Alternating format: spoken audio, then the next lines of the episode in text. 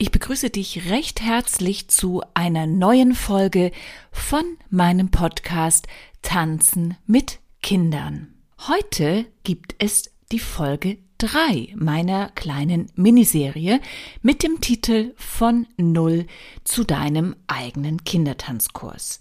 Und in dieser Folge geht es um eine konkrete Zielsetzung für deinen Kurs. Schließlich kannst du nur für Lerneffekte sorgen, wenn du konkrete Ziele hast. Und vor allen Dingen schaffst du damit Vertrauen, eben durch dein Fachwissen und dein Können. Ich wünsche dir für diese Folge jetzt ganz viel Spaß und sage bis gleich.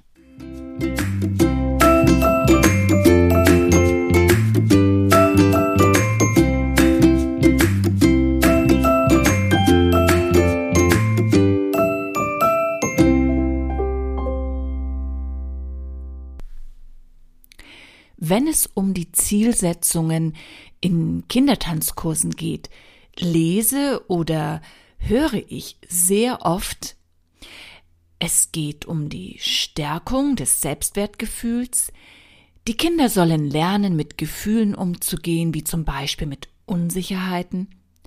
Sie erfahren ein Miteinander in der Gruppe, zum Beispiel im Sinne von Teamgeist und Kooperation. Natürlich auch im Sinne der Rücksichtnahme und Fairness. Die Kinder lernen Regeln zu akzeptieren und natürlich auch einzuhalten. Sie bekommen Anregungen für Bewegungsideen und können so ihre Fantasie und Kreativität grundsätzlich entwickeln bzw. weiterentwickeln. Wenn Bewegungsaufgaben anstehen, dann entdecken die Kinder dass Bewegungsalternativen auch zum Ziel führen können. Vor allem aber werden körperliche Ziele genannt, denn Bewegung baut Bewegungsmangel vor und stärkt den Haltungsapparat und sorgt natürlich auch für ein allgemeines Wohlbefinden. All dies natürlich gut strukturiert, also didaktisch und methodisch durchdacht und aufgebaut. Auch ich verwende diese übergeordneten Zielsetzungen, um generell zu umschreiben, was ich in meinem Unterricht erreichen möchte. Es ist wie eine Hülle, die ich über meinen Unterricht lege. Das eigentlich Spannende vollzieht sich aber unter der Hülle. Unter der Hülle geht es nämlich um die Umsetzung und da reichen leere Worthülsen, die durchaus gut gemeint sein können, nicht mehr aus. Übergeordnete Ziele müssen in die Praxis umgesetzt, also in Schrittmaterial verpackt werden. Dadurch werden Ziele greifbar gemacht und lassen sich natürlich auch auf die Anwendbarkeit überprüfen. Was im Umkehrschluss auf die Trainerin, den Trainer zurückfällt und einer Beurteilung gleichkommt. Wie gut kann etwas vermittelt werden, beziehungsweise wie effektiv ist der Unterricht? Kommt sozusagen etwas dabei heraus und lohnt sich die Investition in diesen Unterricht? Hier gibt es leider auch Stolperfallen, denn zu oft höre ich in der Praxis von Eltern, es soll einfach nur Spaß machen. Das Problem dabei ist, dass dieser Ausspruch natürlich all jene auf den Plan ruft, die genau damit dann auch werben und somit Augenwischerei betreiben. Ich stimme ja grundsätzlich zu, dass das Tanzen Spaß machen soll, denn in einer positiven Atmosphäre kann ich mich entspannt fallen lassen, fühle mich angenommen, bekomme Zuwendung und Beachtung, ja, und kann dann auch besonders gut lernen. Und im Tanzunterricht gehört das Lernen ja nun einmal auch zum täglichen Brot dazu. Es beginnt sozusagen eine Reise von A nach B. Das Erlernen von Tanzschritten, Tanzstilen, Formationen und so weiter. Planlos kann und darf dies nicht passieren. Wir Tanztrainerinnen, Tanztrainer, Tanzpädagoginnen, Tanzpädagogen und generell Trainerinnen, Trainer im Bereich Kindertanz haben eine Verantwortung und die Frage, was sollen die Kinder von mir lernen, darf nicht übersprungen werden. Passiert dies, erlebt man einen Unterricht, der sehr beliebig mal diesen, mal jenen Inhalt hat, der aber keinem roten Faden folgt und dadurch natürlich auch nicht zu einem Ergebnis führt, außer dass sich die Kinder auf unterschiedliche Weise bewegt haben. Gut, dies gehört ja auch zu einem übergeordneten Ziel und ist somit letztendlich auch etwas, was ich als Ziel haben kann. Ich finde aber, wenn dies der alleinige Ansatz ist, dass man den Kindern nicht gerecht wird. Besonders nicht in einer Entwicklungsphase, wo die Kinder ihre Umwelt entdecken wollen und dies mit einem riesigen Heißhunger nach neuen Erfahrungen. Leider können die Eltern oft sehr schwer beurteilen, was wirklich Qualität ist, besonders wenn es um die Altersgruppe drei bis acht Jahre geht. Mit einer klar formulierten Zielsetzung, die sich auch in praktischen Übungen darstellen lässt und vor allem Erfolgswege nachvollziehen lässt, kann ich mich als Tanztrainerin, Tanztrainer positiv und letztendlich auch erfolgreich von der, nenne ich es jetzt mal, Scheinwelt abgrenzen. Und das schafft Vertrauen. Das Herausarbeiten eines Stufenplans, eines Lehrplans, eines Unterrichtsplans ist viel Arbeit. Ich muss aus dem Verständnis, was meine Zielgruppe an Vorkenntnissen mitbringt, einen roten Faden entwickeln. Ich muss ein konkretes Ziel vor Augen haben. Wohin möchte ich meine Schülerinnen, Schüler bringen? In welchem Zeitraum soll dies passieren? Was müssen meine Schülerinnen und Schüler dafür leisten, ist dies realistisch und letztlich, was genau müssen sie tun? Aus Grobzielen Teilziele zu formulieren und diese in passendes Schrittmaterial und Bewegungsübungen umzusetzen, bedeutet letztlich und vor allem konkret zu werden. Ich gebe euch mal ein Beispiel, wie dies aussehen könnte. Ich arbeite mit der Zielgruppe Kinder im Alter von vier bis fünf Jahren. Und ich möchte einen Zehn-Wochen-Kurs entwickeln.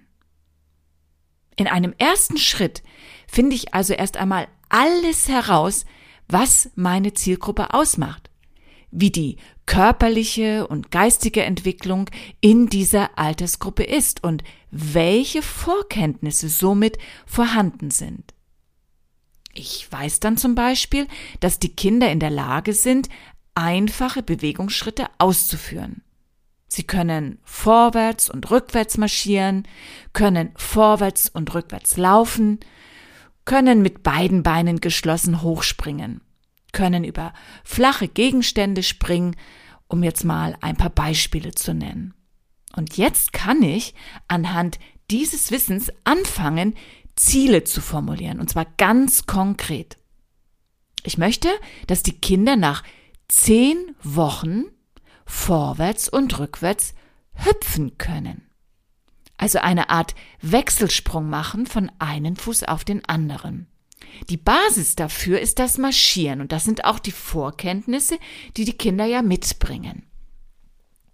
Der Hüpferschritt, der in einer Bewegung vorwärts und rückwärts gelernt werden soll, ist für diese Altersgruppe eine koordinative Herausforderung und braucht auf jeden Fall Entwicklungszeit. Es ist aber auch realistisch, dass die meisten Kinder das Ziel nach zehn Wochen erreichen werden. In der ersten Stunde lehre ich also diesen Schritt als Einzelschritt. Und dann, von Stunde zu Stunde, verwende ich ihn in Verbindung mit anderen und vor allen Dingen auch schon bekannten und leicht durchführbaren Bewegungen. Ich lasse also die Kinder zum Beispiel marschieren und im Anschluss danach in diesen Hüpferschritt übergehen. Dieses einfache Beispiel soll aufzeigen, dass es nicht ohne Überlegungen geht. Letztlich möchte ich die Kinder ja auch nicht überfordern. Ich bette also etwas Neues in etwas Bekanntes ein. Und so gebe ich den Kindern immer wieder einen Moment der Entspannung.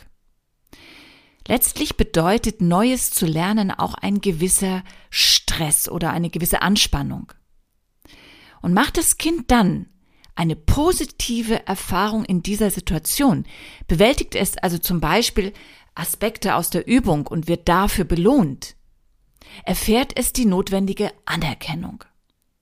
Und so kann das Kind dann motiviert in die nächste Lernphase eintreten. Indem ich mittelfristige und langfristige Ziele setze und neue Übungen in einen längeren Lernprozess einbinde, haben die Kinder Zeit, durch das Üben das Gelernte zu stabilisieren. Lernen braucht Zeit und jedes Kind hat ein anderes Lerntempo. Das muss ich in meinen Planungen berücksichtigen. Und das Schöne am Kindertanz ist, dass ich hier den Raum dafür habe.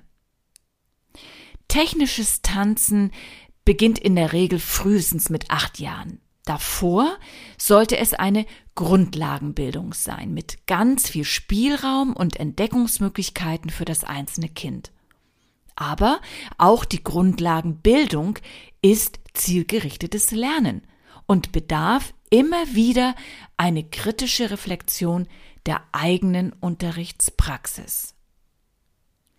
Die Voraussetzung für Lernerfolge sind positive Emotionen, verbunden mit Interesse. In unserem Fall das Interesse an Bewegung und Tanz, beziehungsweise die Lust am Tanzen. Die Motivation, etwas zu lernen, wird sozusagen ins Rollen gebracht. Und mit einem erfolgreichen Lernen steigert sich auch die Motivation und so kommt quasi ein Wechselspiel in Gang. Bin ich mir als Trainerin, Trainer dieser Prozesse bewusst, ja, dann kann ich gar nicht anders, als die Verantwortung für einen gut strukturierten Unterricht zu übernehmen. Und dann bewege ich mich auch im richtigen Berufsfeld. Denn, und jetzt schließt sich sozusagen der Kreis, durch mein Wissen und Können sorge ich für Lerneffekte beim Kind.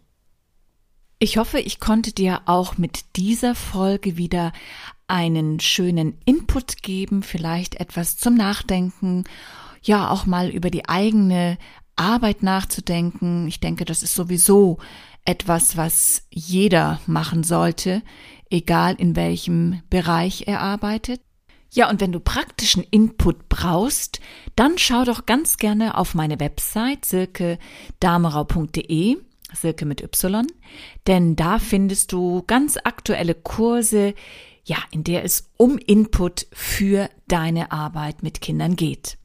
Wenn du dich mit mir verbinden möchtest, kannst du das über Instagram auch sehr gut tun. Dort findest du mich unter Silke-Damerau. Zu dieser Podcast-Folge habe ich auch wieder einen Blogartikel geschrieben, den du ebenfalls auf meiner Webseite findest. So kannst du alles nochmal in Ruhe nachlesen, wenn du möchtest. Ich bedanke mich, dass du bis hierhin zugehört hast und ja, freue mich auch schon auf die nächste Folge. Und bis dahin wünsche ich dir eine schöne Zeit und sage ciao, deine Silke.